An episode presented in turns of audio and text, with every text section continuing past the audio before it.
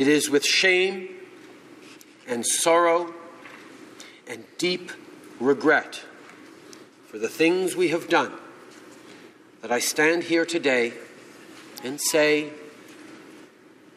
We were wrong. We apologize. I am sorry. We are sorry.